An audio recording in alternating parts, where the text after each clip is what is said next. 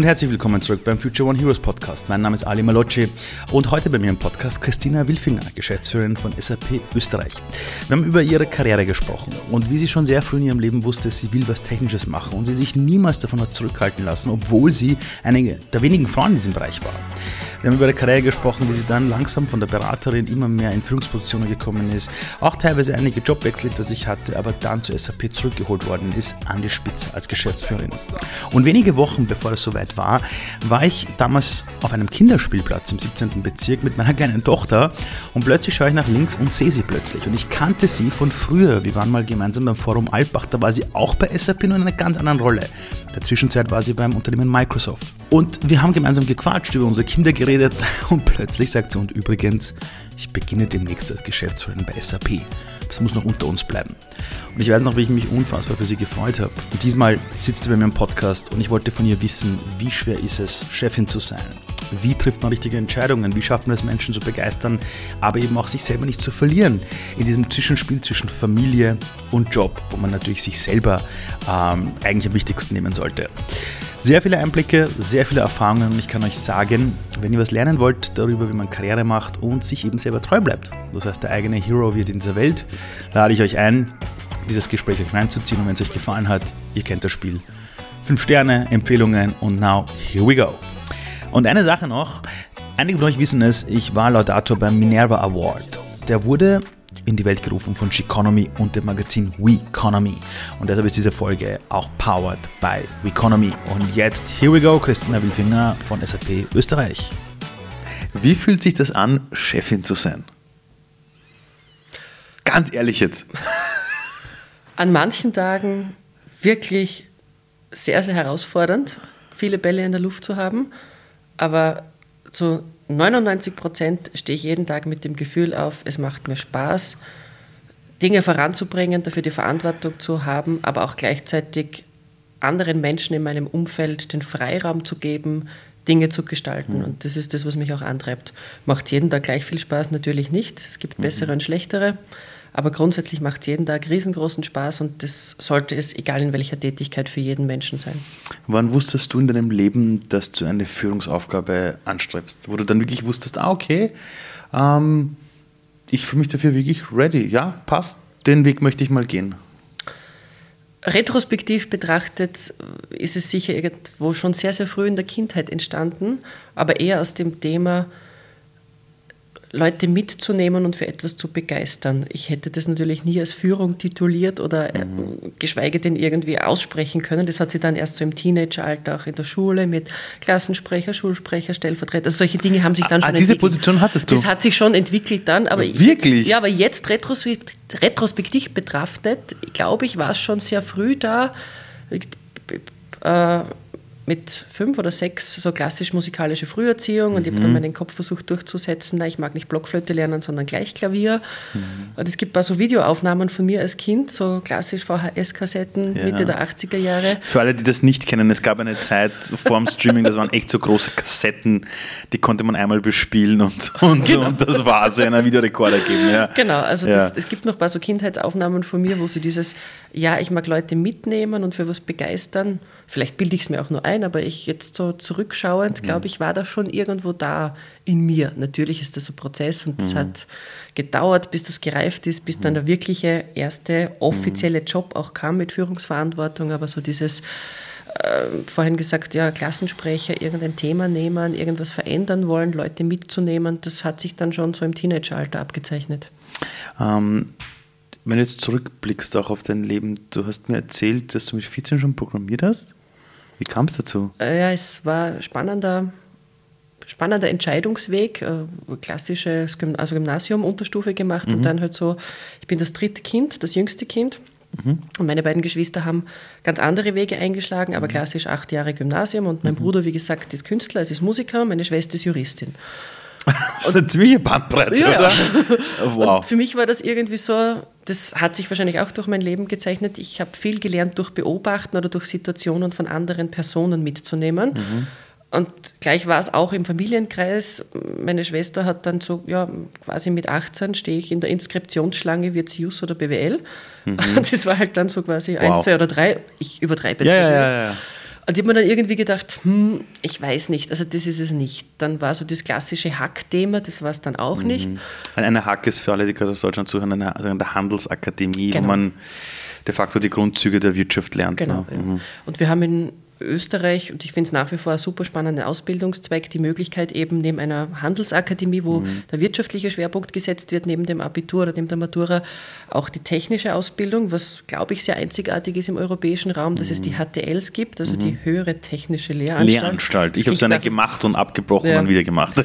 Genau, ich habe hab mich dafür entschieden, damals mit eben 13, 14, das ist dritte, vierte Klasse Gymnasium, äh, eben in eine HTL zu gehen, wo es die Kombination gibt. Also EDV und Organisation hieß das damals. Mhm. Und das war so zwei Drittel Technik und ein Drittel Wirtschaft. Also wir haben ähm, Projektmanagement, äh, Grundzüge von, äh, ich sag mal, verteilte Systeme, Netzwerktechnik, mhm. eben auch Programmieren, C, C++. Und das war für mich dann so, okay, ich glaube, das klingt spannend und das klingt irgendwie auch zukunftsträchtig und Mathe war schon immer irgendwie mein Ding oder logisches Denken. Also ich bin sicher kein Sprachentalent, mhm. sondern eher der analytische Mensch. Mhm. Und das hat sich dann so ergeben. Wenn ich heute in, die, in diese höhere technische mhm. Lehranstalt Schulen schaue, dann ist es immer noch so, dass die, dass die Anzahl der Frauen unterrepräsentiert ist. Leider. Wie war denn das damals? Haben, hat, hat das ganze Umfeld auch, also andersrum, wird denn das Umfeld reagiert? Weil ich kenne viele Mädchen, die wollen das machen und dann sagt man in der Familie, naja, bist schon die Exotin und das wird schon schwierig für dich.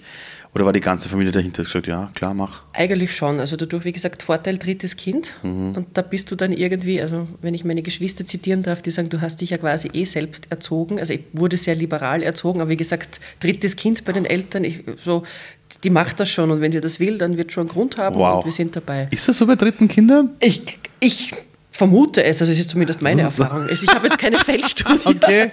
aber bei mir war es so, dadurch, dass ich irgendwie, glaube ich, schon so relativ klar auch artikuliert habe und das auch weiterbringen konnte, wenn mhm. ich das machen möchte, dann hat schon einen Grund und ich mhm. habe mir das sehr genau überlegt, weil die andere Alternative wäre gewesen Musikgymnasium. Mhm. Also es war die die Bandbreite war so quasi. Unfassbare Bandbreite. Ja, Aber viele Menschen, die in, im musikalischen Bereich tätig sind, sind unglaublich gute Softwareentwickler auch oder Entwicklerinnen. Ich, ich, sehe da auch ganz viel Analogie im Bereich der, also das eine ist das Kreative und das mhm. andere ist aber auch das Logische, weil wenn man jetzt Musiktheorie ansieht, Notenlehre, das mhm. hat ja auch, das ist nichts anderes wie Mathematik. Das sind Algorithmen. Genau.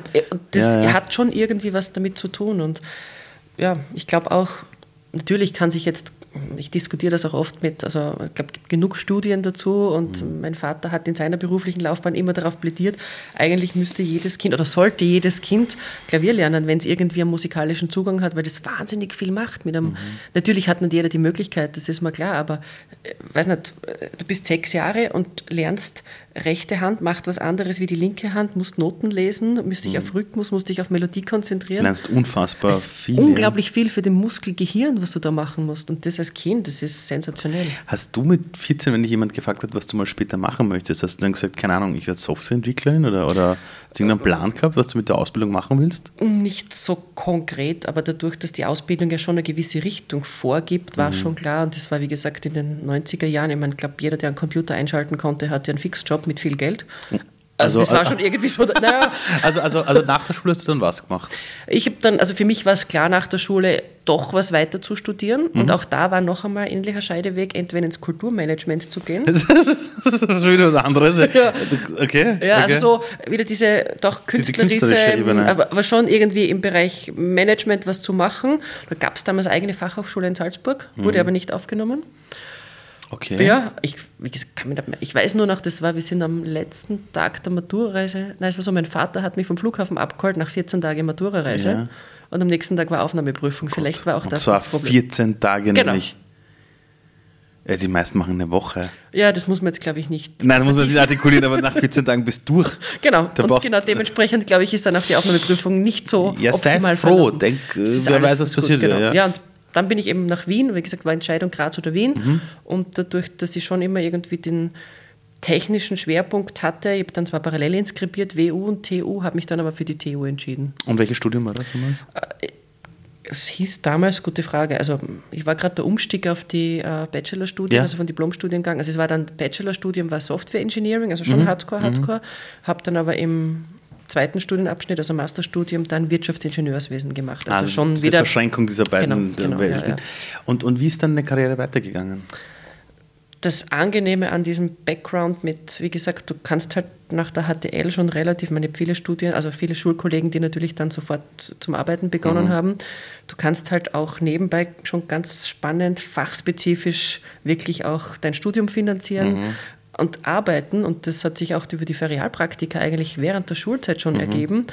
Und das, ich bin dann irgendwie so reingerutscht, kleinere Softwarefirma, Software testen, auch so ein bisschen Mädchen für alles, äh, Key mhm. Account Management, First Level Support. Ah, damals schon im Bereich Vertrieb, sage ich jetzt Vertrieb, mal ein bisschen. es war so irgendwie Mädchen für alles. Also so okay. von hm, First Level Support für, da ruft gerade ein Kunde an, bis hin zu, ja, da ist jetzt was im Accounting zu tun, du musst die Rechnung, also das war so ein bisschen äh, wow. kleinere Coding-Geschichten, ja. Äh, so, ja, kleine Firma halt, ein Drei-Mann-Betrieb, ja. Und danach, ich meine, ich mein, du bist, also ich habe dich ja kennengelernt in der, in der großen Konzernwelt. Jetzt ist es ja ein Riesenunterschied, ob man in einem kleinen Betrieb ist mit drei, vier Leuten oder halt äh, globale Konzerne irgendwie, irgendwie, irgendwie damit arbeitet, mitlenkt, wie auch immer. Wie kann man dieser Sprung in diese Welt? Auch du, Und eines noch, hattest ja. du damals schon diese Ambitionen? Ja, die waren schon immer irgendwo. Immer schon teilweise. Vielleicht ja. nicht immer ganz so an der Oberfläche, aber irgendwo geschlummert ist es schon. Also ich bin mal so. Wenn andererseits du warst Schulsprechen oder irgendwie so die ja, also so oder sowas. Ich bin halt jemand, der versucht, Dinge wo, wo ich halt glaube, dass man es verändern muss, also ich mitzugestalten und dafür auch Verantwortung zu übernehmen und halt auch Dinge anzusprechen, wenn es nicht so läuft. Also das ist schon irgendwo in mir mhm. drinnen, mhm. ob das jetzt, keine Ahnung, DNA ist, ob es gewachsen ist. Ich glaube, da gibt es ja. Waren deine Eltern so? Oder gab es irgendjemanden in deinem Umfeld, der das besonders bei dir gepusht hat oder dir das Gefühl gegeben hat, ja, genauso ist super?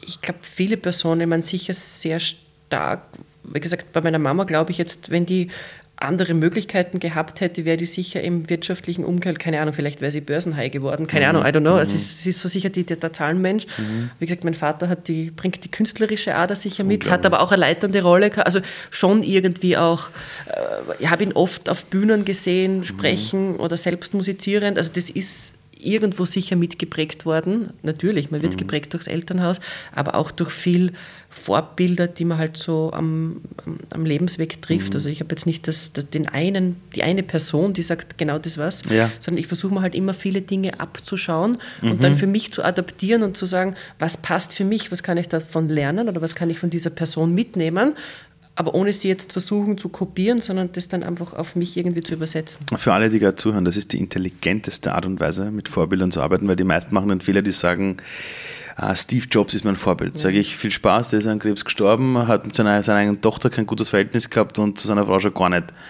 Naja, na das meine ich nicht. Sage ich, ja, welche Aspekte sind das, ja. die du dir nimmst?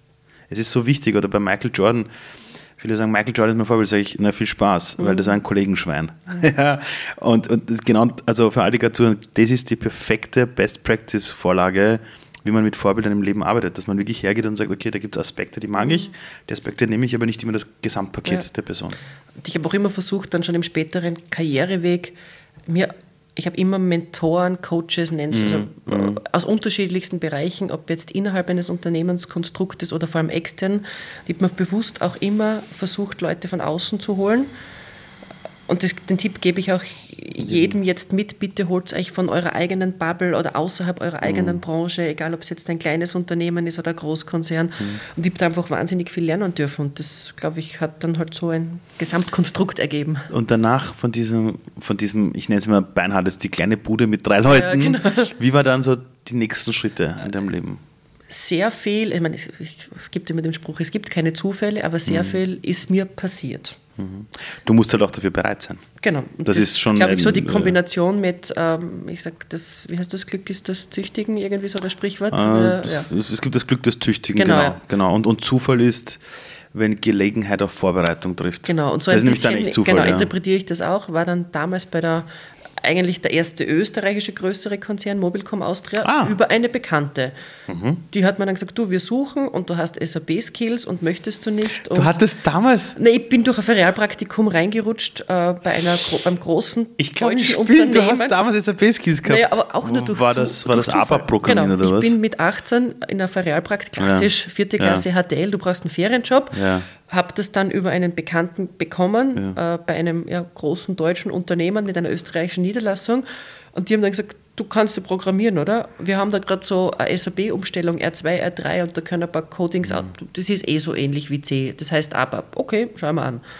Und das war dann so irgendwie, also der, der Touchpoint so war da. Lustig. Und wir hatten schon auch, äh, ich glaube in der fünften Klasse HTL, so erste SAP-Skills, Touchpoints, mhm. keine Ahnung, wie das Fach geheißen mhm. hat, so mit was ist eine, also so Customizing SAP, wie geht der Logistikprozess, wie geht der Finanz... Also Für alle, so die sich gerade wundern, warum wir gerade so gut drüber reden, die HTL, die ich damals gemacht ja. habe für Software Engineering, war einer der Hauptschwerpunkte SAP-Programmierung, genau, ja.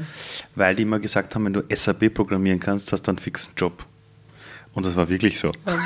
Die, die SAP-Konten haben danach zu 100% einen Job kriegt. Das war Wahnsinn, ja. Das heißt, das Unternehmen, in dem du heute arbeitest, ja. da konntest du damals auch schon quasi in dem Maschinenraum herumwerkeln. Genau, so ungefähr, ja. Wie, wie alt warst du da damals circa, als du das in dem Unternehmen dann äh, quasi gemacht hast? Das Feralpraktikum mit 18 und dann, ja. wie gesagt, bei der Mobilcom, puh, da müsste ich jetzt selbst auf meinen CV schauen. Das Hausnummer. war so 2005 oder so. Also das war während, ich glaube, das war dann schon im Masterstudium. Also da habe ich dann das schon heißt, mehr... Das mit 20...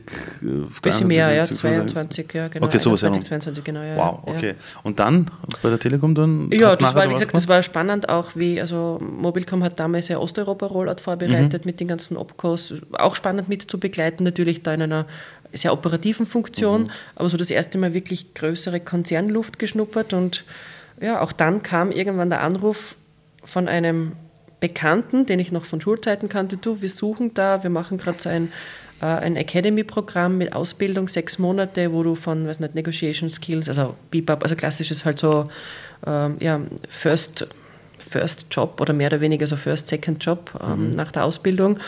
Ähm, würde dich das interessieren? Wir suchen da Talente. Und dann war das klassischer Recruiting-Prozess mit mehreren Runden, mhm. also so mit, wirst auch beim Mittagessen beobachtet. Mhm. Und dann wurden da, glaube ich, 10, 12 Personen rekrutiert. Welches Unternehmen? Von der SAP direkt. Das war direkt von Das SAP. war schon SAP? Das war direkt SAP, das war 2007. Und ich war dann in dieser Runde und habe dann das Programm etwas abgespeckt mitgemacht, weil ja. ich ja schon mehr, zum Teil mehr Erfahrung hatte. Mehr Erfahrung genau, ja, ja. Okay. Und war dann eigentlich, glaube ich, das kann ich mir noch erinnern, klassischer Beraterjob, mhm. wurde dann, das klingt jetzt hart, glaube ich, am dritten Arbeitstag bereits für einen nicht unwesentlichen Tagsatz an den Kunden quasi verkauft. Das macht man oft in Beratungen. Dann sitzen da die armen Menschen und denkst dir, wow, okay. Genau. Mhm. Ja, und jetzt lernen schwimmen. Genau. Aber das lernt man schon schnell. Das, das lernt man schnell, ja. Das lernt man schnell, ansonsten machst du das auch nicht genau, lange. Genau, es gibt so, ich habe mit einem ehemaligen Kollegen mal drüber gescherzt, du brauchst ungefähr einen halben Tag Wissensvorsprung vom Kunden. Ich weiß, alle Kunden da draußen werden diese Aussage jetzt... Ich, ich sage den Leuten immer, wenn du ein Prozent mehr weißt als dein Publikum, mhm äh, theoretisch könntest du als Experte auftreten. Ich rate es nur niemandem, wenn nämlich einer Rückfragen stellt. Genau. Das ist ein Problem. Ja. ja aber es, ist, es, es, stimmt. Also wenn du, wenn du Glück hast und du kannst ein bisschen mehr als die vor dir, dann wirkt es als Experte. Ja, ja also ich glaube, das ist das ein riesengroßer Prozess, den musste ich damals durchlaufen. Das kann ich mir noch ah, erinnern. Wahnsinn. Mit äh, blutjung, keine Ahnung, 23, 24 du weißt, oh mein Gott, du bist jetzt der Experte für eh alles. Mhm. Also schöne Grüße, Dr. Günther Ball.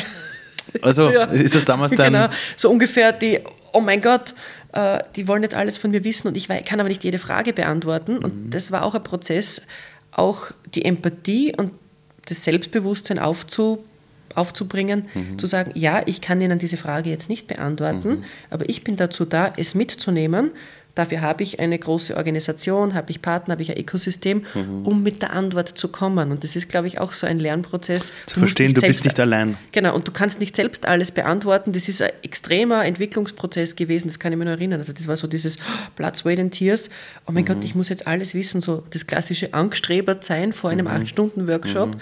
Aber du kannst nie alles wissen. Und diese Lernkurve dann wirklich mitzuerleben und zu sagen, ja, ich muss nicht alles wissen, mhm. aber mein Job ist es, gegenüber meinem Publikum, einem Kunden, mhm. einem Partner, die Person zu sein oder das Vertrauen aufzubauen, ich werde die Lösung finden oder ich, mhm. ich werde die Lösung geben, aber ich muss sie nicht selbst machen. Das ist nämlich, glaube ich, wichtig, das zu verstehen. Ich weiß noch, als, als ich Unternehmensberater war bei, bei Siemens damals, ähm, mit Schwerpunkt SAP, NetWeaver damals, gab es ganz viele Leute. Also wir, wir, haben zu dieser Riege gehört, denen man ganz klar gesagt hat, vernetzt euch untereinander, holt genau. euch das Wissen. Genau. Aber gab es eine ganz starke Riege von Leuten, die das Bild hatten, wenn ich wie ein Silo alles weiß, bin ich unersetzbar. Ja. Und heute, weißt du, wenn du kein Teamplayer bist, bist du so schnell ersetzbar. Ja. Ähm, Und, aber hattest du dann dort auch schon deine erste Führungserfahrung dann irgendwann? Es hat sich dann ergeben, also in Form von Projektleitung. Also jetzt, wie gesagt, Okay, okay, das okay, hat sich dann schon ergeben und dann bin ich wieder den, den, den Sidestep zu einem kleineren Unternehmen, zu einem Partnerunternehmen. Das heißt, du bist dann weg von der, von der SAP Bin zum wieder- ja, genau. also zum Beratungshaus. bin so ein oder wie? Beratungshaus mit dem Schweizer Sitz, Okay. äh, war auch eine super spannende Erfahrung. Ähm, hat aus strategischen Gründen dann mit Unternehmensausrichtung, ich wollte dann mehr in Österreich machen, wie gesagt, hat dann, hat dann einfach nicht mehr so gepasst. Und wieder durch Zufall am Flughafen, so wie es der Zufall will, treffe ich den damaligen, also einen meiner Vorgänger von der SAP. Okay. Und ja, der hat dann gesagt, du, wir suchen jetzt jemand, wir, wir machen da so ein neues strategisches Ding, äh, nennt sich HANA, keiner weiß so genau, was das ist. Oh, ja, genau. das ist ja Mhm. riesig. Genau, und Ja. das war damals so, keiner hat genau gewusst, was da jetzt, und ob ich da nicht wieder Interesse hätte, zurückzukommen in einer anderen Rolle, schon in einer vertrieblicheren, also so Business Development. Mhm. Und dann hat sich quasi mit den ersten Führungsaufgaben, mit Teamlead etc. ergeben. Also du warst dann wirklich schon, also, also auch quasi Umsatzverantwortung. Äh, ja, Verantwortung. ja, ja. Wie geht man mit Umsatzverantwortung um? Äh, War das für dich genauso easy wie andere Verantwortungen? Oder weil Umsatzverantwortung ist ja wirklich eine andere Nummer. Also Ja, da, da geht es ist dann. schon- also ganz da sind ehrlich gesagt, Zahlen, die ist- getrackt werden. Da gibt es dann schon zwischendurch Panic Mode. Ich glaube, Genau. das ist so. Vor allem in, egal, ich glaube, das ist in, in, in großen sieht Konzernen ist es natürlich extrem getrackt und da gibt es alles Mechanismen dahinter, aber es ist genauso, ich meine, jedes, wenn die Zahlen nicht passen, du musst irgendwie Fehlt ja die Luft wirtschaftlich zum überleben. Atmen. Genau, genau. Das ist, Das ist sicherlich nicht ganz einfach, ist auch ein Prozess, der wahrscheinlich über Jahre gegangen ist. Mhm. Gewisse Dinge, natürlich, wenn das Geschäft funktioniert und wenn die Zahlen passen, Dann kannst ist du ja auch gut. genau. Aber Ja, es gibt ja. auch andere Zeiten und Mhm. da dann auch nicht komplett in den Panikmodus zu Mhm. verfallen, das muss man lernen. Aber es ist mir genauso passiert. Also natürlich gab es schlaflose Nächte dann vor diversen äh, nicht, Regional Calls mit Mhm. äh, Europachefs und Co., wo du gedacht hast, oh mein Gott, bin ich vorbereitet, was sage ich, was ist Mhm. mein Plan B, was ist mein Recovery Plan für gewisse Dinge. genau. Das ist ganz normal, aber ja. Ich weiß noch ganz genau, als ich in der, in der US-Konzernwelt sowas Ja. hatte. Boah, immer diese Quartalsmeetings, Ja. jede Woche Sales-Meeting, Vertrieb. Äh, dieser Kunde, zu wie viel Prozent wird das die Woche geklost? Denkst du, Alter, was soll ich dir jetzt sagen?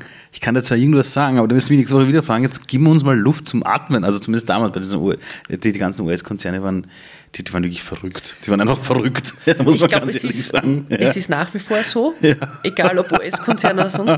Aber es gibt mittlerweile ja schon sehr spannende ähm, Versuche. Teile, manche Konzerne haben es ja schon umgesetzt, dass das klassische Sales Meeting Forecasting äh, KI-gestützt bessere Informationen liefert, als wie wenn ich es den Sales Manager oder den Umsatzverantwortlichen frage. Also ja klar, weil, weil, also was ich damals gelernt habe bei den Forecast-Meetings, ist ja nur Psychologie. Ja, so teilweise sehr viel Show auch. Es ist Show, es ist Psychologie und dann geht es darum, wer findet sich besser raus. Also, Klar. also ich habe ja damals Sachen gelernt, wo ich mir gedacht habe, aha, ich kann das nicht so präsentieren, wie es ist. Okay, also das war unglaublich. Hohe Kunst der Unternehmenspolitik. Ja, genau, genau. Und dann aber hast du diese Rolle übernommen. Mhm. Wie ist dann weitergegangen? Und dann auch wieder von einem äh, Kollegen, das war so für mich so 2015, 2016, ein Zeitpunkt, wo ich gesagt habe, okay, ich mag mal was anderes sehen, eine andere Unternehmenskultur, andere Chance, Stichwort US-Konzern. Mhm. Aber genauso, aber schon auf quasi dem Level einer Ja, SAP ja, dann. definitiv, also dann jetzt ja. nicht ein kleines Unternehmen Nein, vielleicht, nein. sondern wirklich zu sagen, ich möchte was. Gesagt, ist, ist, ja gut, ich meine, das kennen alle die großen Tech-Player Ja. äh, auf diesem Planeten. Und natürlich gab es immer wieder Gespräche mit unterschiedlichsten. Mhm, klar. am Ende des Tages war es dann die Microsoft. Und eine super spannende Zeit, wahnsinnig Mhm. viel gelernt, wie gesagt, tolles Unternehmen. welche Rolle war es dort? Auch Vertriebsleitung, ja. Ah, die Vertriebsleitung ja dann. Für den Großkundenbereich, für alle, für alle Lösungen. Also das ist Für damals, Solutions-Bereich das war auch eine sehr spannende Zeit. Gerade bei der Microsoft hat relativ frisch Satya Nadella übernommen und diesen Kulturwandel Boah. auch getrieben. Der hat so richtig Genau, also von Steve Palmer weg. Also das war auch extrem spannend. Zu einer das Cloud zu sehen. Company gemacht genau. einfach. Auch mit produktseitig natürlich, mit Ja, Microsoft Azure jetzt als, als, als, als Plattform-Company. Super, super spannende Zeit. Vor allem das war auch Viel eine gelernt. Zeit, wo sie ja vieles gemacht haben, wo interne Leute gesagt haben, bestehende Dinge werden kannibalisiert von Genau. neuen Services. Genau. Ähm, und das muss ja eine unglaubliche Zeit Super gewesen spannende sein. Zeit. Total lehrreich und ja, Wahnsinn. Ja, die, die, der hat die Company wirklich umdreht. Ja. Ja. Okay, und dann aber kam irgendwann der Ruf, Ja, Dann kam irgendwann mal ein Anruf, also ähm, wir, wir suchen einen Geschäftsführer SAP Österreich. Ich habe natürlich noch immer War das von Anfang an ganz klar? Überhaupt es, nicht. Oder war das ein. Headhunter, der anruft Nein, es und war sagt, über, wir würden suchen? Nein, es ist direkt von der SAP. Dadurch, die Branche ist ja nicht so groß, auch in Europa Das nicht. stimmt, ja, Natürlich kennt, hat man Netzwerke, man hat Kontakte, gerade auf der Management-Ebene. Mhm. Natürlich kennt man die Leute. Und es kam dann irgendwann einmal der Anruf. okay. Und es war gerade eine spannende Zeit, weil da war meine Tochter, wie der erste Anruf kam und das erste Gespräch, gerade zehn Monate. Wow. Ja. Und dann hat sich das ergeben. Wie lange vom Anruf bis du dann gesagt hast, ich mach's? Wie lange hat es dann dauert? Ja, schon zwei, drei Monate, ja. Und bis du dann wirklich angefangen hast? Vom ersten Anruf, ja, knapp ein halb, nicht ganz ein halbes Jahr. Nein, also es war, glaube ich, oder vier, fünf Monate. Ja, vielleicht muss ich eh da erzählen. Ich bin eines Tages mit meiner Tochter in den Park gegangen zum Spielen und da habe ich dich plötzlich gesehen und wir kannten uns, glaube ich, damals das erste Mal haben wir uns in Alpbach Genau, gesehen. genau, ja, genau. Jahre her. Ja, genau, ja. Und plötzlich quatschen wir, beide reden, ja, beide mit unseren Kindern. Wir haben noch die Quetschis geteilt. Wir haben die Quetschis geteilt, ja, für Leute, die Quetschis nicht kennen, das sind so kleine Plastiksackeln, wo so Fruchtpüree drin ist für die Kinder. Notfallsration. Ja. Das, das ist wirklich, das sind Kinder süchtig danach und dann kommst du dem nicht aus.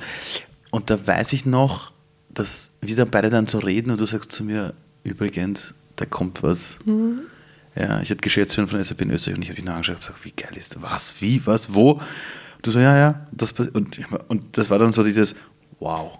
Also das war dann wirklich ziemlich eigentlich. Und wie war für dich dieses, also sag mal so, als der Anruf gekommen ist und du gewusst hast, sie sehen dich in dieser Rolle, war das so dieses, ah ja, ist der nächste logische Schritt oder, oder, oder wie ist das in deinem Kopf?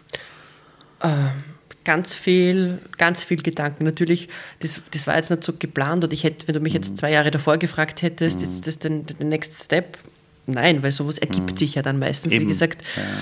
Und am Ende des Tages ist es grab the opportunity. Natürlich war so die Überlegung wieder zurück, wo du eigentlich herkommst, Mhm. aber dann in dieser Rolle, und jetzt ganz offen gesagt, du müsstest dir echt wirklich ganz viele Gründe überlegen, warum du sowas nicht machst. Und das war dann auch so meine Antwort eigentlich auf dieses Vor allem, alles. wenn du nämlich auch auf dem Weg dorthin auch unfassbar viele interne Handgriffe kennst. Das heißt, Genau. dir braucht kein Mensch erklären, wie das Beratungsgeschäft funktioniert. Eben, und dir braucht keiner erklären, wie das ist. Sales Forecast. Dir braucht keiner erklären, wie es ist, wenn der Kunde äh, mit dir streitet. Ja, Das erleichtert dann natürlich vieles, in so eine Position zu kommen. Ja. Gleichzeitig waren natürlich auch schon sehr viele Fragezeichen. Wie ist das? Weil ich kenne, also ich kannte natürlich noch einige Personen von, Mhm. von vor damals. Ob die dich dann genauso quasi akzeptieren. Genau, also es Ja, waren ja, schon viele ja, klar. Fragezeichen, aber ja, es ist, ich, ich würde den Schritt natürlich nie bereuen. Mir macht mein Job Mhm. riesengroßen Spaß und ich bin nach wie vor, das ist so dieses ja, Zufall und Mhm. der richtige Zeitpunkt am richtigen Ort und natürlich ist auch ein gewisses Netzwerk notwendig, dass du dann, dass du auch angesprochen wirst. Und ich war ja auch immer wieder natürlich über, über ehemalige Kollegen oder auch über, über Business, gemeinsames Business, da Mhm. alle Firmen arbeiten, Gott sei Dank, mittlerweile gibt es ja dieses Silo-Denken mit, ich habe die Technologie für mich gepachtet, sondern Mhm. Stichwort Plattformökonomie, alle großen Tech-Player arbeiten in irgendeiner Form zusammen und versuchen sich jetzt ja auch wieder auf die jeweiligen Kernkompetenzen zu fokussieren und dann hier auch mit, mit bestimmten ja, Partnerschaften das Beste rauszuholen. Da gab es immer Kontakte und das hat sich dann sicherlich irgendwie auch, ja, Aber, aber wie schafft man es, das würde mich jetzt wirklich interessieren, in Beziehung mit all denen immer zu bleiben? Weil, wenn du sagst, sagst, die Leute haben an dich gedacht, haben sich bei dir Mhm. gemeldet. Das passiert ja nur erstens, wenn du gut bist in dem, was du tust, sonst meldet sich kein Mensch bei Ja. dir. Oder wenn sie dich auch Ja. zufällig am Flughafen sehen, dass sie an dich denken und sich nicht denken, naja, das erzähle ich jetzt nicht. Ne? Mhm. Äh, wie bleibt man in Kontakt mit Menschen, wenn man auch so einen herausfordernden Job hat und Familie hat? Also, also, hat, also, also, also wie geht sowas? ist nicht einfach, auch jetzt in der jetzigen Situation natürlich, ich glaube, es ist eine Kombination aus Abwägen, du kannst nicht auf allen Hochzeiten tanzen, das funktioniert nicht, weil da brennst du aus, aber schon sehr bewusst und ich glaube, das ist auch im, ich, nicht nur im beruflichen Kontext, sondern auch im privaten Umfeld, wie pflegt man Freundschaften, wie pflegt man generell Beziehungen, nicht warten, bis der andere anruft, sondern selbst aktiv werden. Und das ist für mich auch so, jetzt nicht natürlich ständig und nicht, das muss auch nicht immer unbedingt jetzt im Wochenrhythmus sein, ganz und gar nicht, aber schon den, den Kontakt zu pflegen. Und das muss man, muss man auch für sich. Aber ist es ein anfangen. Anruf, ist es ist eine Mail, ist es eine SMS? Alles Mögliche. Ein, ein, ein Geburtstagsglückwunsch, ein, keine Ahnung, mittlerweile, du kommentierst irgendeinen Post, also mittlerweile gibt es ja so viele. Kanäle, wo du in Kontakt bleibst. Äh, das versuche ich so gut wie es halt geht. Ähm, aber ich bin halt auch immer interessiert an, oder ich, ich würde es nicht machen und ich mache es ja meistens nur mit Menschen, die mich auch interessieren. Ja, klar. Also es Das ist, ja, die einem schon Energie genau, geben. Ja, genau. Also es ist so dieser Austausch, ich glaube, so dieses gegenseitige Befruchten unter Anführungszeichen. Wie hast es du im Laufe deiner Karriere und auch jetzt, wie machst du das für dich selbst, dass du deine Energie in Balance hältst? Ich sage es nämlich deshalb, also nur auch an alle hier. Im Vorgespräch habe ich zu dir gesagt, was ich bei dir so genial finde, ist diese pure Lebensfreude, die ich seit Jahren bei Mhm. dir sehe und ich mir denke, wie geht das? Weil dann hat man so einen unfassbar verantwortungsvollen Job und natürlich gibt, hat, hat man da Freude und Spaß Mhm. und alles, aber so wie du es gesagt hast, es gibt auch Tage, wo man sich denkt, pff, dann hat man auch noch Kind und Familie und alles und ich habe bei dir immer so das Gefühl, zumindest von außen, dass du es irgendwie schaffst, deinen Energiehaushalt irgendwie zu balancieren, dass du in deiner Kraft bist, ja, diese Energie hast. War das immer schon so oder gibt es diverse Dinge, die du einfach für dich tust als Routine, wo du sagst, ja, auf das schaue ich schon? Nein, es war nicht immer so. Also das ist, Okay, das es ist ist, auch nicht, beruhigend. es ist auch nicht jeden Tag so, Ja, aber ja. es ist eine gewisse Form von sehr viele Dinge zu parallelisieren. Das heißt, Ich mache viele Dinge gleichzeitig. Ob das jetzt gesund ist oder. Aber für mich selbst ist es kein Problem. Also mich belastet es nicht. okay, also das, also wie zum also Keine Ahnung, ich kann, ist jetzt vielleicht nicht unbedingt der gesündeste Vorschlag, aber während ich unterwegs bin, mich bewege, ich mache sehr viel Speech to Text, also ich nutze halt auch Technologie, okay, das, das, das ist um das zu auch, das ist super, parallelisieren. Das ist super. Äh, äh, keine Ahnung, also heute in der Früh zum Beispiel, wenn ich aufstehe, äh, heute waren wir ein bisschen später dran, habe parallel überlegt, okay, ich muss jetzt noch mit der Leihoma sprechen. Währenddessen habe ich aber am Handy getippt, habe mit einer Kollegin schon über Microsoft Teams kommuniziert. Also Mhm. Das stimmt schon, dass Frauen das können, gell? Ich, ich glaube, ich, es gibt ja Studien dazu, dass man, dass es eigentlich das menschliche Gehirn nicht in der Lage ist zu parallelisieren äh, oder Multitasking zu machen. Ich glaube, ich bin halt einfach relativ schnell seriell und sonst würde es auch nicht gehen. Und du musst dich von diesem Anspruch der 100 Prozent Lösung, glaube ich, auch lösen. Das Ich ist so glaub, ein bisschen mein das Ding. ist das Wichtige Also auch. die, diese 80-20-Regel, die ich auch immer wieder Ja, zitiere. perfekt. Und da bin ich jetzt wieder bei der, du kannst, glaube ich, ein grenzgenialer Musiker sein, Mhm. äh, aber du, du kannst dich super auf alles vorbereiten, aber diese 20% künstlerischen Freiraum, Improvisation musst du zulassen oder wenn es halt mal dann nicht geht oder Mhm. das Kind krank wird, du hast einen wichtigen Termin, dann musst du halt jonglieren anfangen. Und Mhm. dieses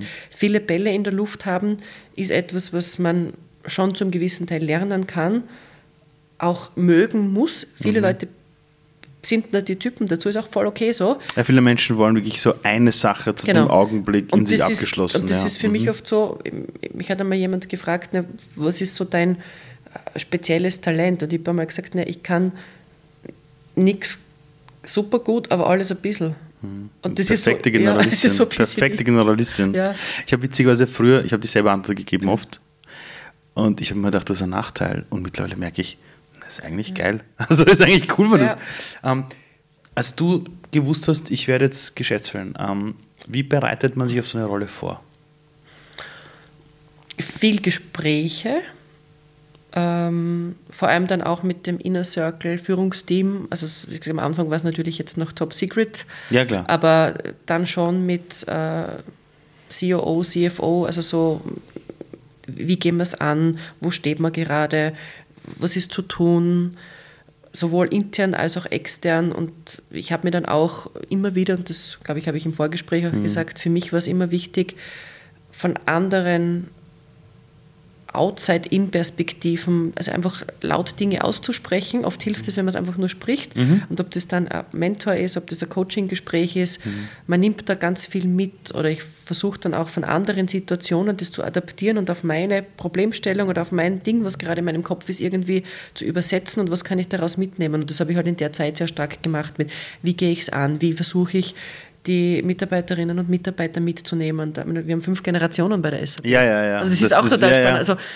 und das meine ich total positiv. Ich schätze, wie gesagt, wir haben wirklich grenzgeniale Kollegen, die seit 20, 30 Jahren den Job machen im Unternehmen und wirklich gut machen. Und jetzt kommt da die Christine um die Ecke und sagt, du, äh, aber ich habe da eine super Idee, das sollten Mhm. wir jetzt einmal unbedingt anders machen. Wie kommt das an? Wie kann ich die mitnehmen? Also darüber habe ich mir schon viele Gedanken Mhm. Wie, gemacht. wie geht das Menschen wirklich auch, auch wirklich für eine Sache zu begeistern oder mitzunehmen? Oder, oder, oder wie's, wie, wie ist dein Ansatz? Ich glaube, da gibt es jetzt auch kein Rezept dafür. Es ist immer sehr situativ. Mhm. Ähm, Aber gibt es die irgendeine Grund, Sache, ich wo glaube, die sagst, Grundregel ist, ja. die man immer berücksichtigen sollte, wenn du, gerade wenn du etwas verändern möchtest oder mit einer neuen Idee kommst, das deinem Gegenüber nicht aufs Auge zu drücken, sondern Mhm. dein Gegenüber mitzunehmen und die Ideen oder, oder zu reflektieren und am Ende des Tages das Gefühl zu geben, dass auch ihr oder sein Ding war. Ja, klar, das ist ganz Und, das, und ich wichtig. glaube, das Mhm. ist ganz wichtig, wenn man, gerade wenn man wo neu reinkommt und mit einem vielleicht frischen Wind oder andere Ideen hat, viel zuhören Mhm. und dann aber auch sehr klar kommunizieren und sagen, hey, das ist jetzt, are you in oder bist du dabei? Mhm. Ist auch okay, wenn du es anders siehst, aber lass uns drüber, also das- ich glaube, das ist ein Prozess, aber immer dieses, nicht nur dieses Überstülpen und sagen, das kommt jetzt von mir Mhm. und so ist es, sondern auch teilweise versuchen zu erklären und mitzunehmen. Das geht natürlich nicht Mhm. immer, gewisse, gerade in einem Großkonzern, gewisse Dinge sind given, also that's a fact. Ja, klar, das ist. Aber das ist auch part of the game. Ich glaube, das muss man in so einem Hast du auch schon in kleinen Unternehmen, also bei einer das speziellen. Unternehmensgröße oder Ja. Organisationsgröße geht das, Das ohne dem nicht. Organisationskultur, also gewisse Regeln zusammen, oder ein Ist- Framework muss es geben. Muss man ja. auch sagen, ja. ist auch gut so. Ja. Also viele sagen ja oft, ja, in einer Organisation hat das vorgegeben, ich mache lieber ein Startup. Dann gründen sie ein Startup und dann sagst du, was ist das große Ziel? Na, wir wollen global tätig sein. Mhm. Sage ich, das heißt, du willst der Konzern sein. Und dann haben die Wachstumsschmerzen, weil die keine Strukturen Ja. einziehen, weil sie keine Management-Layer einziehen, weil sie keine Prozesse einziehen und dann zerlegt das alle. Genau. Ab einer Ja. gewissen Größe brauchst du das. Na, vor allem, sie unterstützen dich auch unglaublich. Im, äh, ähm, das würde mich wirklich jetzt interessieren. Ihr seid jetzt wie viele Mitarbeiter und Mitarbeiterinnen? in Am? Standort äh, knapp jetzt 600, ja, mit overall, ja, mit allem drumherum. Ja. Wie groß war dein Team vorher bei Microsoft? Äh, 40. Ja. Das ist ein Wahnsinn. Das ist, ja, das ist eine. Okay, und, und wie, also ganz ehrlich, also zwei Fragen eigentlich. Das erste ist, woher weißt du eigentlich als Geschäftsführer, was alles zu tun ist für dich als Geschäftsführer? Weil die Wahrheit ist, keine Ahnung, wenn man jetzt Unternehmensberater oder Unternehmensberaterin ist, kennt man die Job Description Ja, de facto. die sind sich abgeschlossen. Key Account Lead auch noch. So, aber jetzt bist du in der Geschäftsführung. Du von Legal-Geschichten bis zu Kundenthematiken, Product reinkommen, Markt Ja. bearbeiten, Events, schieß mich tot, ja, was da alles los ist, ja. Woher weiß man, was man zu tun hat? Das ist das Erste. Und das Zweite, was mich interessiert, ist, das will ich mich wirklich gern wissen, wie organisierst du dich? Ist es ein To-Do-List? Ist es ein Schmierpapier, auf dem du schreibst? Also woher weißt du erstens, welche Dinge zu tun sind? Und das Zweite ist, wie organisierst du dich? Das Gute ist, dass ich ja ein Team habe. Ja, das stimmt. Also, weil du vorhin angesprochen hast, ich habe gerade heute eine Stunde Mittagessen gehabt mit meinem Legal. Ja, also ich, okay. wie gesagt, du hast ja Gott sei Dank ein Team oder es ist uns gelungen, ein Team zu formen, wo genau diese Spezialitäten von Mhm. Finance, Legal und wir machen ja in Österreich keine Produktentwicklung selbst, wie Mhm. gesagt Großkonzern, also es ist verteilt am, am am Globus. Natürlich musst du dann adaptieren und entscheiden, wir planen jetzt gerade wieder, welche Events, wo investieren Mhm, wir, Business Development. Aber das ist auch das, was mir Spaß macht am Tag, dass dadurch, dass kein Tag anders ist. Also jeder Tag anders ist, also kein Tag Mhm. Ja, gleich dem anderen. Und das brauche ich. Also ich könnte es mir nicht vorstellen, dass ich, oder teilweise habe ich elf Termine an einem Tag, weil halbe Stunden Slots sind. Aber woher weißt du, ob das, was du aktuell alles tust, eh die richtigen Tätigkeiten sind? Weil ich Ja. muss ganz ehrlich sagen, als ich damals meine ersten, mein erstes Unternehmen geleitet habe, bin ich manchmal da gesessen. Ich habe mich ja nicht getraut, das ihm zu sagen und habe mir gedacht, mache ich gerade überhaupt die richtigen Mhm. Dinge oder sollte ich meinen Fokus eigentlich auf was anderes legen? Woher weißt du das für dich? ich, ich vermute es und ich gehe davon aus und ich habe Okay. einen Plan. Ach, aber Dank. wissen tust du es nie und ich habe noch einmal aufs Team zurückzukommen, ich habe einen super CEO an meiner Seite, Mhm. mit dem ich mich dann austausche, Sparringpartner, also das ist, es sind ja meistens Ideen, die gemeinsam entstehen. Ich meine, was man schon sieht, äh, leider jetzt Negativbeispiel, Mhm. letzte Woche Terrorwarnung in Wien. Erste, Habe ich genau, gehört, irgendwas ja, mit den Kirchen, Mittwoch, genau, ja. Kirchen, ja. Unser Global Crisis Team kommt natürlich ein Message über die App, so kurzer Emergency Call. Ja. Was tun wir? Informieren wir die Mitarbeiter? Waren auch 15 Personen im Call, alle natürlich mit unterschiedlicher Expertise. Und am Ende des Tages war es dann, Christina, wie entscheiden wir? Machen wir jetzt eine eigene Kommunikation? Oder nicht jetzt noch einmal quasi für die 600 Leute am Standort, was nicht, meidet jetzt die Innenstadt oder Mhm, be aware, be careful. Und die sind dann schon Entscheidungen, die sind halt bei mir. Natürlich habe ich den Advice oder es gibt Mhm. natürlich Vorschläge, aber am Ende des Tages, und das ist, glaube ich, auch das, was den Job ausmacht, es muss halt irgendjemand muss eine Entscheidung treffen. solchen äh, du musst, glaube ich, sehr entscheidungsfreudig auch sein. Ja, und, und in solchen Momenten, wo du eine Entscheidung triffst, wie, wie reagierst du innen drin? Wirst du dann ganz ruhig und alles komplett klar oder sind dann ganz viele Gedanken gleichzeitig, die du versuchst zu sortieren? Wie, wie bist du dann so als Typus Mensch? Bei mir rattert dann irgendwie so ein Algorithmus ab, mit der ganz versucht schnell für wieder abzuwägen, was mhm. sind die Konsequenzen, wenn ich es nicht mache. Also so diese mhm. Decision Tree im Baum, also mhm. Decision Tree im, im Kopf, der dann abläuft. Und dann, es ist wahrscheinlich natürlich ist ein gewisses Bauchgefühl auch dabei. Mhm. Also das geht aber dann meistens ja, also ich bin, hat sich natürlich auch entwickelt über mhm. die Jahre, in gewisser Weise sehr entscheidungsfreudig geworden. Mhm. Teilweise sogar vielleicht ein bisschen zu entscheidungsfreudig für andere. Für andere, auch für ein Umfeld. Und mhm. man, das ist, wir sind in, gerade in einem, ich sage jetzt, ich sag jetzt der Dachraum, also mhm. Deutschland, Österreich, mhm. Schweiz, ist ja doch eher so der, der mhm. Follower und nicht der Smart Mover in manchen Dingen. Ja, ja. Und da bin ich dann oft, wenn man denkt, probieren wir es wenigstens aus. Also das ja. ist so das, war jetzt, wie gesagt, mit, mit amerikanischen Kolleginnen, mit, mit Amerikanern mhm. wieder zusammen. Natürlich ist nicht alles Gold, was glänzt, ja. aber oft würde ich mir wünschen, dass wir Dinge mehr mhm. ausprobieren mhm. und einfach schneller Entscheidungen treffen und nicht immer 17-fach jedes Risiko mhm. überlegen und abschätzen. Es ist oft gut und ich bin auch schon oft mh, hm, auf die Schnauze gefallen mit zu schnellen Entscheidungen. Hast du aber schnell gelernt. Aber ich denke mir, sonst hätte ich die Erfahrung nicht gemacht. Genau. Und ich kann auch, ich kann auch ja, die ganze Zeit überlegen und ja. abwägen und tun und für und widerlisten. Nur die Zeit hat man nicht. Manchmal wäre es vielleicht besser gewesen, das, sag, das gebe ich durchaus zu, aber. Na, die Frage ist aber auch oft, und das muss man auch ganz klar sagen, ähm, wenn man in einem Bereich ganz viel Erfahrung manchmal hat und in diesem bestehenden Bereich was Neues macht, kann man arbeiten mit für Widerlisten, mhm. weil dann hat man aus der Ver Vergangenheit Erfahrungsschätze. Aber allein in Österreich, als die Digitalisierungswelle begonnen hat und niemand Erfahrungswerte hatte, habe ich immer den Leuten gesagt, was willst du für Widerlisten machen? Du kannst auch nicht für Widerlisten über die Zukunft machen. Du hast kein Material, auf dem das Du hast ja kein Material, wo du sagst, das ist belastbares Material Absolut. zum Entscheiden. Da musst du ja eins tun. Und während du es machst, lernst du auf dem Weg und musst halt damit rechnen, dass du experimentierst. Ihr nennt es halt Fehler machen, ich nenne es experimentieren, mhm. wie auch immer. Aber, aber das ist wirklich dieses, ähm, das ist total lustig. Warst du auch schon immer so? Weil ich habe schon oft manchmal gemerkt im Leben, das ist manchmal so eine Typfrage, dass man so jemand ist, der sagt, geht schon, geh mal, geht schon, geh mal ja schon in gewisser Weise eine Art, ein, ein, Antrieb war immer da. Okay. Aber natürlich hat sich das entwickelt. Das ist auch, also niemand, glaube ich, macht das mit 20 schon so aus dem FF und GEMA geht schon. Das, ja, wenn man also ich würd, ja, Schulsprecherin ist, also, ja, muss man schon irgendwie drauf sein. Ja, aber nicht in der Form, äh, nicht in dieser Art und Weise, wo es jetzt zum mhm. Tragen kommt, aber in gewisser Weise sicherlich schon da wie gesagt, dieser innere Antrieb und diese, mir wird schnell langweilig. Also ich glaube, das kommt ah, auch dazu. Das ist, das ist okay. okay. Also für mich ist es so klassische, äh, mein, mein Mann sagt immer, mit die Urlaub machen ist eigentlich, macht keinen Spaß. Ich meine, jetzt natürlich mit Kind macht man anders Urlaub, aber, ich, warum? Ich, ich, ich habe es lernen müssen, so der klassische Strandurlauber, das schaffe ich irgendwie nur bedingt. So. Ich auch nicht. Das Boah, mich komplett. Die Leute, die sagen, ich bin 14 Tage am Strand. Ich verstehe nicht, was machst du ja, da? Das frage ich mich auch. Ja, ein bisschen am Strand, eh nett. Ja. Aber ich halte das nicht aus. Nein. Ich halte das nicht aus. Ich, ich halte aus äh, ja, urgern Barcelona, ich liebe es. Und vielleicht dort jeden Tag eine Stunde am Strand oder sowas. Aber die Leute jetzt müssen irgendwie machen 14 Tage Urlaub äh, irgendwie am Mir Strand. Ganz genauso. Sag ich, was machst du da? Mir geht's ganz genauso. Ich durchdrehen. Also so viele Bücher kann ich gar nicht versuchen Nein. zu lesen. Ja. Na, vor allem irgendwann kriegst du, glaube ich, Kreuzweh, weil du dann mal weißt, wie du ja, auf dieser Liege dich bewegen sollst. Ähm,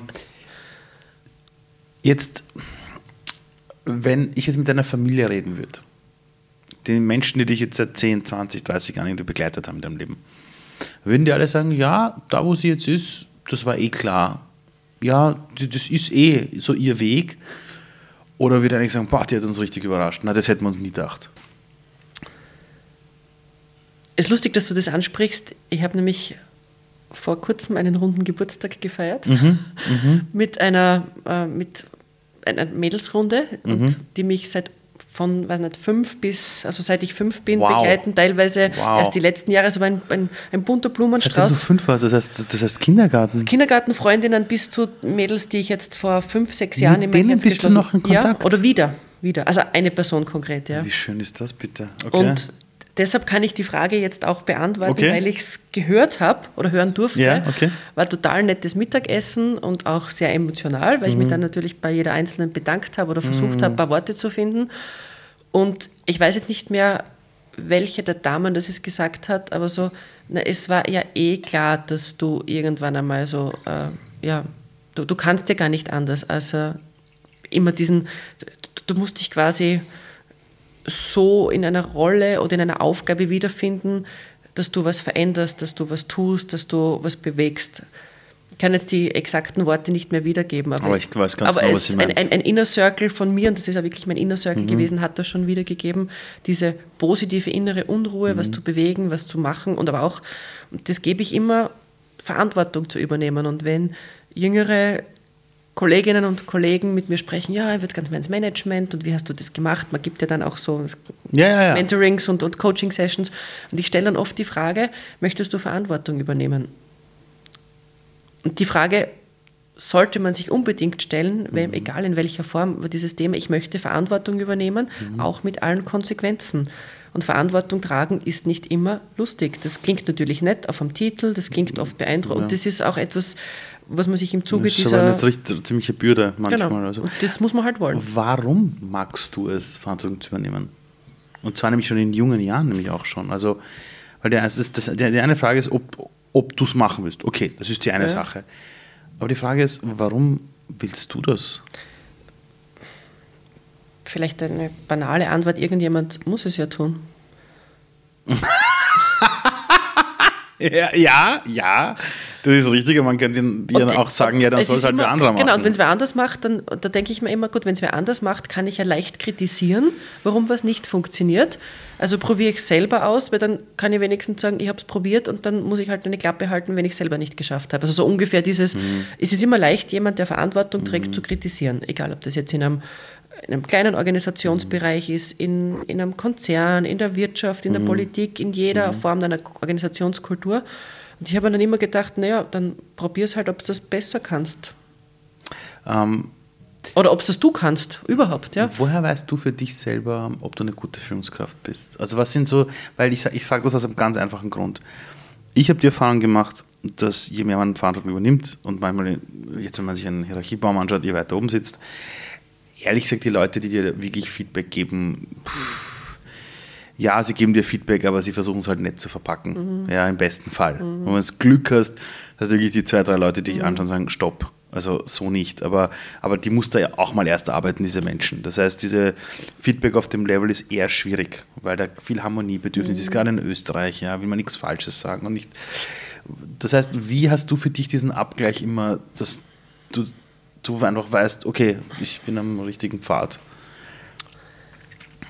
Wenn es nicht automatisch kommt, das Feedback, und das hoffentlich ist mir gelungen, jetzt im, in, in, im, im direkten Kollegenkreis oder Kolleginnen und Kollegenkreis, dass wir sagen, ich kriege da schon auch Feedback zurück im Sinne von, hey, du, das sollte man vielleicht anders oder hast du das schon mal überlegt, das ist jetzt gerade nicht gut ankommen oder Ah, okay. also ich glaube, dass wir diese Also diese Kultur habt diese ihr, wo ihr Kultur so offen haben wir seid. Im, im, im, der, im Management-Team sicherlich, natürlich kommt, aber das ist auch ganz normal in Organisationskulturen und ich würde es auch ungesund finden, wenn dann, und das meine ich jetzt gar nicht Mhm. bösartig, sondern das gehört dazu, es muss hinter meinem Rücken gesprochen werden, na, heute war es aber grantig, aber der Ton passt mir nicht. Ja, ja, ja. Aber das ist, Das glaube ich, ist ganz normal. normal. Das ist normal. ganz Das normal. du es ist nur, Startup, genau, das das hast du überall. Konzern. Das ist Und das normal. ist, in, das ist, wo Menschen zusammenkommen, Mhm. das ist ganz normal. Ähm, ich, ich hoffe, aber ich, so, so gut kann ich, glaube ich, das Team einschätzen, es kommt schon das Feedback auch zurück, sagt du, ähm, oder kannst du mal, oder da ein bisschen runter vom Gas, oder das solltest du. Das hat sehr viel mit Vertrauen zu tun und sehr viel mit auch Verantwortung oder Abgeben zu tun, weil es, ich sage immer, am besten funktioniert es dann, wenn ich, denke mir immer, wenn es bei mir nicht, wenn nichts zurückgespielt wird, dann muss es eh rennen. Also ich, ich sehe mich so ein bisschen als dieser, ich sage mal, Eskalationsmanager fürs Daily Business. Natürlich Ja, gibt es genau. gewisse Aufgaben, die ich übernehmen muss auf, oder darf aufgrund meiner Rolle. Aber für das gibt es ja ein Team und das ist ja der Vorteil an großen Organisationen, dass es ja Rollen gibt, die bestimmte Verantwortungen haben und du musst ihnen aber auch die Verantwortung und das Zutrauen und das Vertrauen geben. Und ich denke mir dann, ne, ihr, ihr werdet schon kommen, wenn es nicht trennt, wenn ihr mich braucht. Und das, Also glaube ich, ist so eine Art der In einer Zusammenarbeit. Vertrauenskultur, ja. Genau. Da bin ich ganz bei dir. Ich sage jetzt nicht, dass das hundertprozentig Ja, ja, ja. funktioniert, aber auch da sind wir wieder bei dieser 80-20-Regel. Äh, Wenn es zu 80 Prozent so läuft, dann glaube ich, hat man schon unglaublich, unglaubliches Glück und sehr viel Spaß am Job. Du bist ja jemand, ich meine das jetzt wirklich mit größtem Respekt. Aber wenn es notwendig ist, bist du Rampensau. Du kannst auf eine Bühne gehen und wirklich Leute Ja. begeistern. Ich habe es erlebt bei der letzten Veranstaltung, Ja. wo ich auch dabei war. Ich habe mir gedacht, bist du narrisch. Langer Tag schon. Unfassbar viel zu tun. Ich will gar nicht wissen, mit wie vielen Kunden und Kundinnen und Partnern du hast schon an dem Tag reden müssen. Ja. Dann bin ich gekommen, du warst voller Energie bei mir noch. Dann, dann ich habe, glaube ich, einen Vortrag gehalten, dann bist du noch auf die Bühne gekommen. Und ich habe mir so gedacht, viele Menschen haben Angst, auf eine Bühne zu gehen und zu sprechen. Und ich muss ganz ehrlich sagen, ich habe das damals auch als Führungskraft gemerkt, ich hatte, ich, ich hatte so viele wirklich, wirklich tolle Frauen in meinen Teams, denen ich gesagt habe, hey, ich sehe in dir eine Führungsrolle und da war oft dieses, ich bin noch nicht so weit, ich bin noch nicht so weit. Mhm. Dann habe ich gesagt, du pass auf, ich habe da eine Anfrage, willst nicht du statt mir hingehen und das trotzdem, weil du hast das ja entwickelt, ich habe keine Ahnung von diesem Videoprodukt, das ja. wir da entwickelt haben. Na, mh, hm, weiß ich nicht, ich bin noch nicht so weit. Ähm, wie war das für dich immer? War das für dich ganz klar, dass du gewusst hast, wenn die Verantwortung ist, wenn man dich bittet, das zu sagen, dann übernimmst du die Rolle? Oder hast du dich da, hast du auch irgendwie über deinen eigenen Schatten erspringen müssen und dich daran gewöhnen müssen, selber mal in dem Licht zu stehen? Ich glaube, die Größe des Lichtes ist schon ein Gewöhnungsprozess, aber mhm. wenn du warst selbst in der Beratung, wenn du mal anfängst, einen Workshop zu halten vor 10, 8 Personen, die dich dann mit, äh, was nicht, mhm. 18, 20 Augenbahnen gespannt anschauen und du musst das präsentieren, du musst mhm. sie mitnehmen, hoffentlich schläft da keiner ein. Mhm. Also mhm. das fängt ja im Hoffentlich merkt keiner, dass, dass ich, eigentlich kann. Genau, ja, oder dass ich erst am Vorabend mich eingelesen habe ja. und die Präsentation um halb drei fertig geworden ja, ist. Auch diese Situationen gab es. das kennen wir alle in der Beratung. Natürlich, aber so. das gehört dazu und ich glaube, das, so, das ist auch so ein Prozess.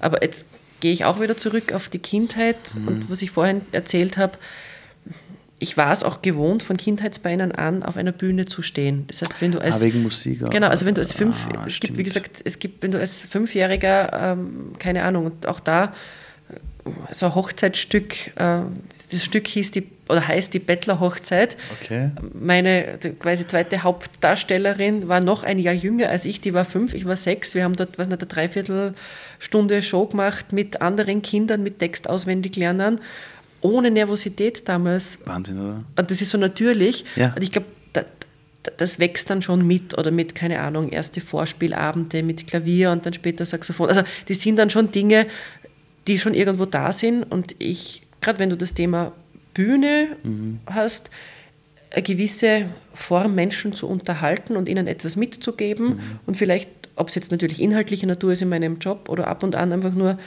um sie zehn Minuten zu unterhalten. Mhm das macht mir schon Spaß. Okay. Also das ist schon irgendwo da, auch dieser, mhm. es klingt jetzt so Entertainment-Faktor, aber ja, mhm. es gibt das ist irgendwo schon mitgewachsen und wahrscheinlich wenn Kinder. Womit wir wieder bei dem Thema werden Menschen mitnehmen. Genau. Weil eines ist mir halt natürlich schon auch aufgefallen, wenn man wirklich Menschen, ob Entertainer auf einer Bühne steht, dann muss man irgendwann diese Kunst kultivieren, diese Menschen im Publikum auch zu verstehen, genau. damit sie es cool finden. Also du erzählst es ja dann nicht für dich, sondern eigentlich für genau. die, Du musst irgendwie einen Trick herausfinden, wie schaffe ich es, dass die jetzt nicht nur zuhören müssen, sondern das Gefühl haben, hey geil, ich höre gern zu. Mhm. Ja, ähm, wenn wir beide jetzt in eine Zeitkapsel steigen würden mhm. und wir reisen jetzt zurück in die Steiermark, okay?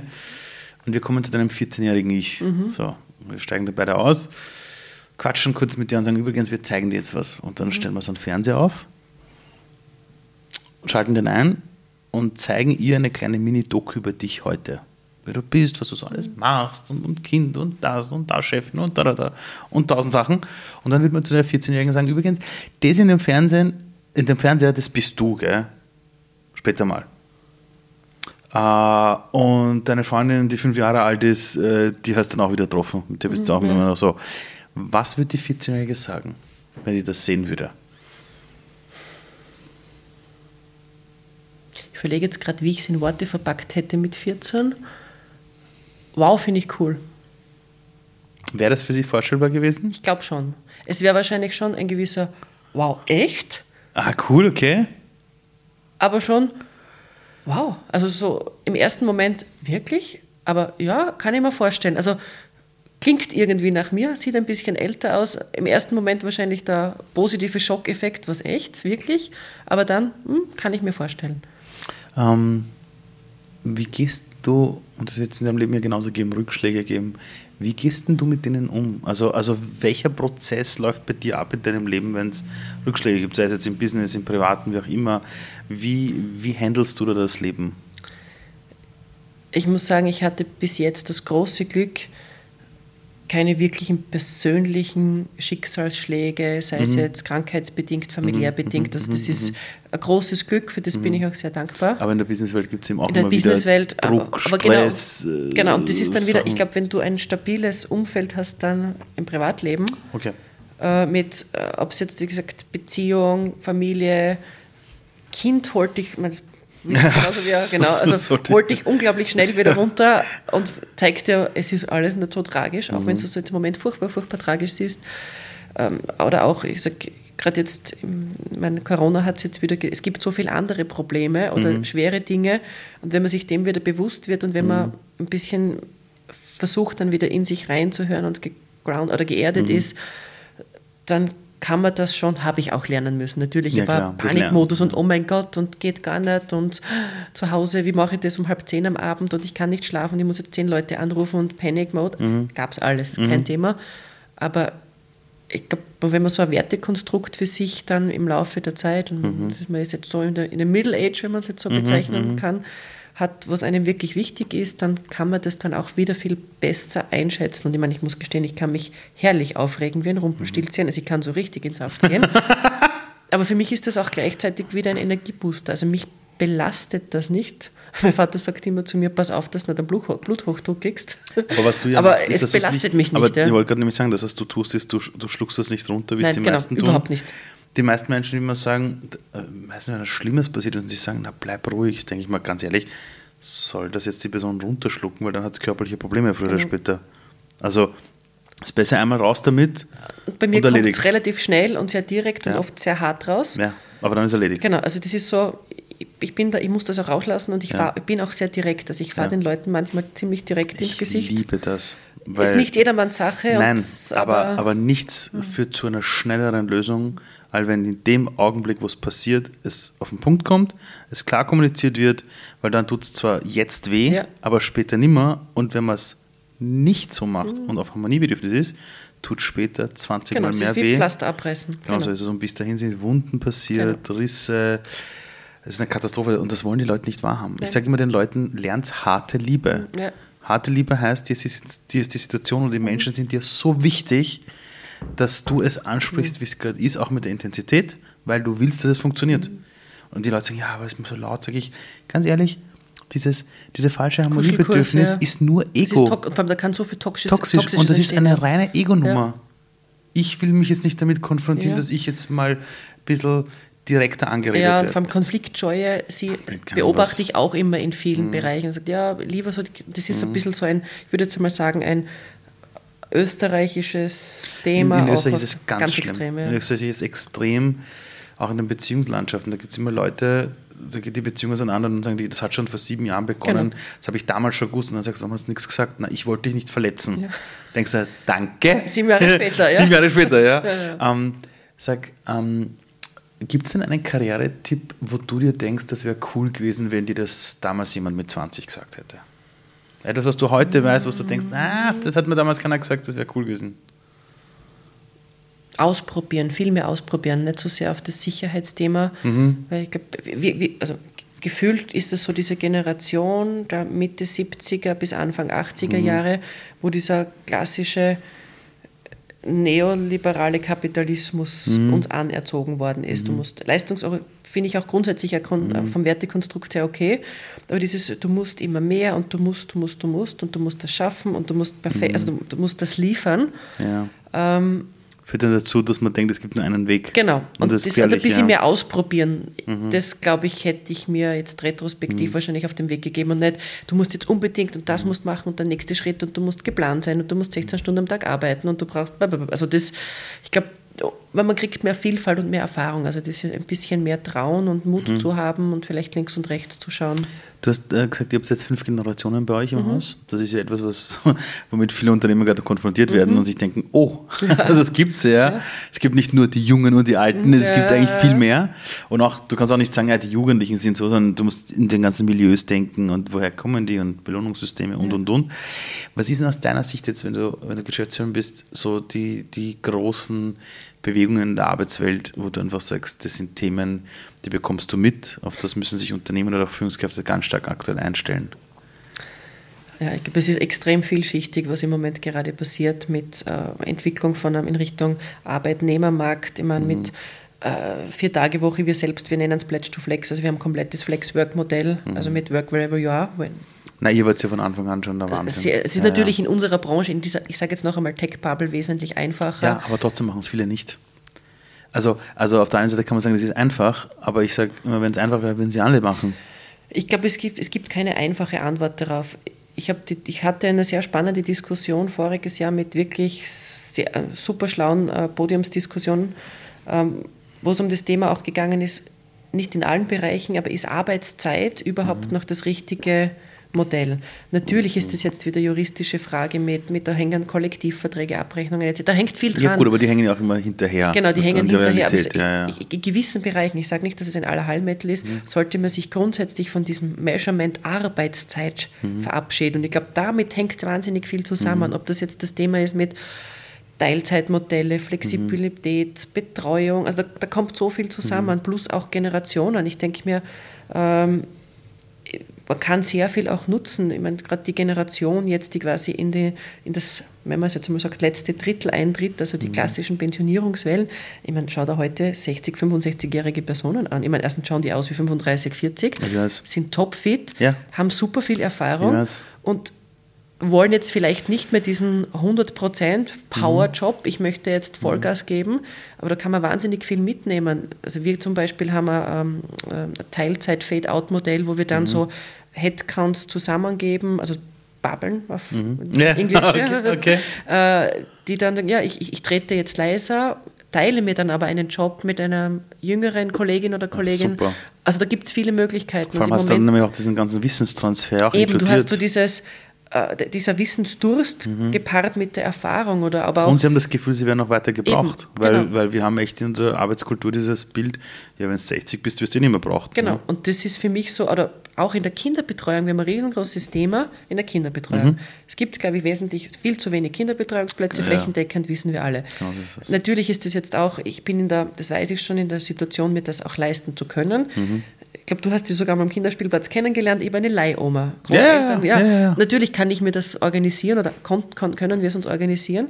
Ich finde das total befruchtend, auch beispielsweise gerade, es gibt so, so Wohnmodelle, wo dann jüngere Familien mit äh, älteren Personen, die gar nicht jetzt verwandt sein müssen, mhm. oder du brauchst ja keine Blutsverwandtschaft dafür, mhm. dass ich jetzt quasi eine, eine Omi habe, mhm. die, die jetzt gerade wahrscheinlich mit meiner Tochter äh, an unserem Spielplatz ist mhm. und mit ihr den Nachmittag verbringt. Ja. Ich glaube, so muss man anfangen zu denken, dieses Beste aus beiden Welten zusammenzubringen. Richtig, ja. Das ist jetzt nicht nur jetzt in der Tech-Branche, in, in mhm. vielen, vielen, vielen Unternehmen in Österreich, auf der Welt etwas nicht, nicht so starr zu denken, dass mhm. es nur einen Weg gibt, sondern ich glaube gerade das Thema Arbeitsmarkt Arbeitnehmer, wo sind Bedürfnisse, wo sind Services, die man zusammenbringt und da ein bisschen über diese klassischen Grenzen mhm. hinausdenken. Ähm, du bist ja auch jemand, eine Vorreiterin für das Thema Chancengerechtigkeit, äh, einfach Menschen fördern, entwickeln. Wenn es um das Thema Female Leadership geht, wirst du jedes Mal auch überall genannt und so, was ja ziemlich cool ist. Ähm, wenn du dir jetzt die Welt anschaust und dir denkst, dass dein Mikrofon gerade in alle Haushalte der Welt reingeht, okay? Was ist denn der Gedanke, wo du dir denkst, das wäre cool, wenn alle mal einmal kurz über diesen Gedanken nachdenken in der Welt? Was wäre so der eine Gedanke, wo du denkst, Leute, denkt so ein bisschen öfter über das eine nach? Denkt ein bisschen öfter darüber nach, wie geht es eurem Gegenüber? Egal in welcher Situation. Und was, was, was macht das mit eurem Gegenüber? Versetzt euch in die Lage hinein. Und nicht so sehr innenzentrisch. Ich glaube, das könnte man in vielen Lebenslagen gut gebrauchen. Ich danke dir so sehr. Danke fürs Gespräch. Ich sage vielen Dank, danke für die Einladung. Ist das nicht interessant? Je weiter oben Menschen sitzen, wenn sie noch bei sich selbst sind, dann wissen sie auch, was jetzt wirklich ankommt und davon sollten wir alle lernen.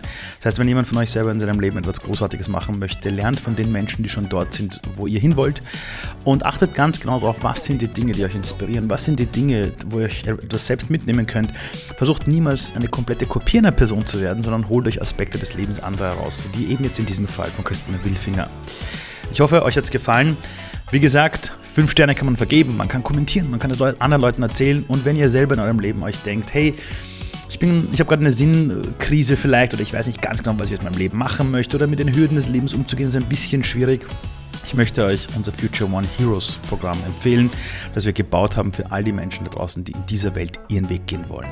www.futureone-heroes.com Und ja, liebe Leute, bis nächstes Mal.